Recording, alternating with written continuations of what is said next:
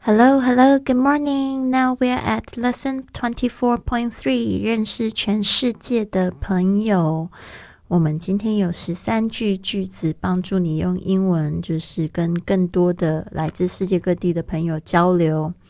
我们来看一下，跟我一起念。Number one, Where did you grow up?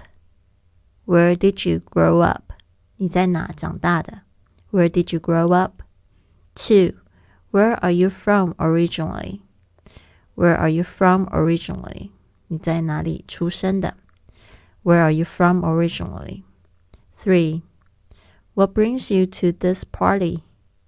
What brings you to this party? 你为什么会来参加这个聚会？What brings you to this party? Four. How do you know? How do you know? 你怎么认识的？ 你怎么认识他的？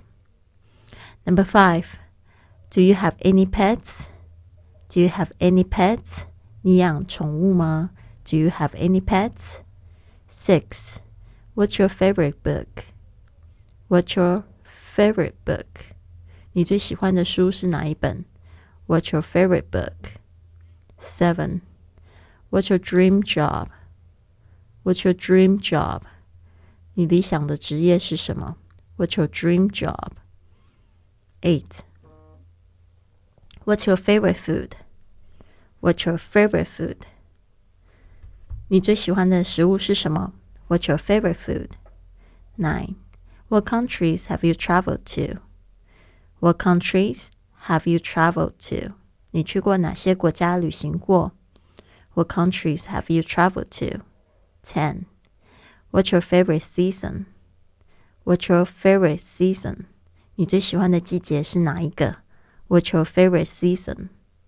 Eleven. I like your shirt. Where did you get it? I like your shirt. Where did you get it? 我喜欢你的衬衫，你在哪里买的呢？I like your shirt. Where did you get it? Twelve. Did you hear about? Did you hear about?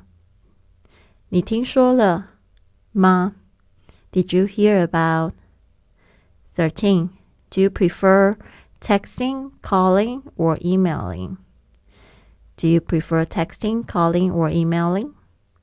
你是倾向于发短信、打电话还是发邮件呢？Do you prefer texting, calling, or emailing? 好的，希望这个报名直播课的同学今天晚上不要错过这个晚上互动的环节啊！ 记得在直播间里面跟我报告一下见面。OK，I'll see you at eight.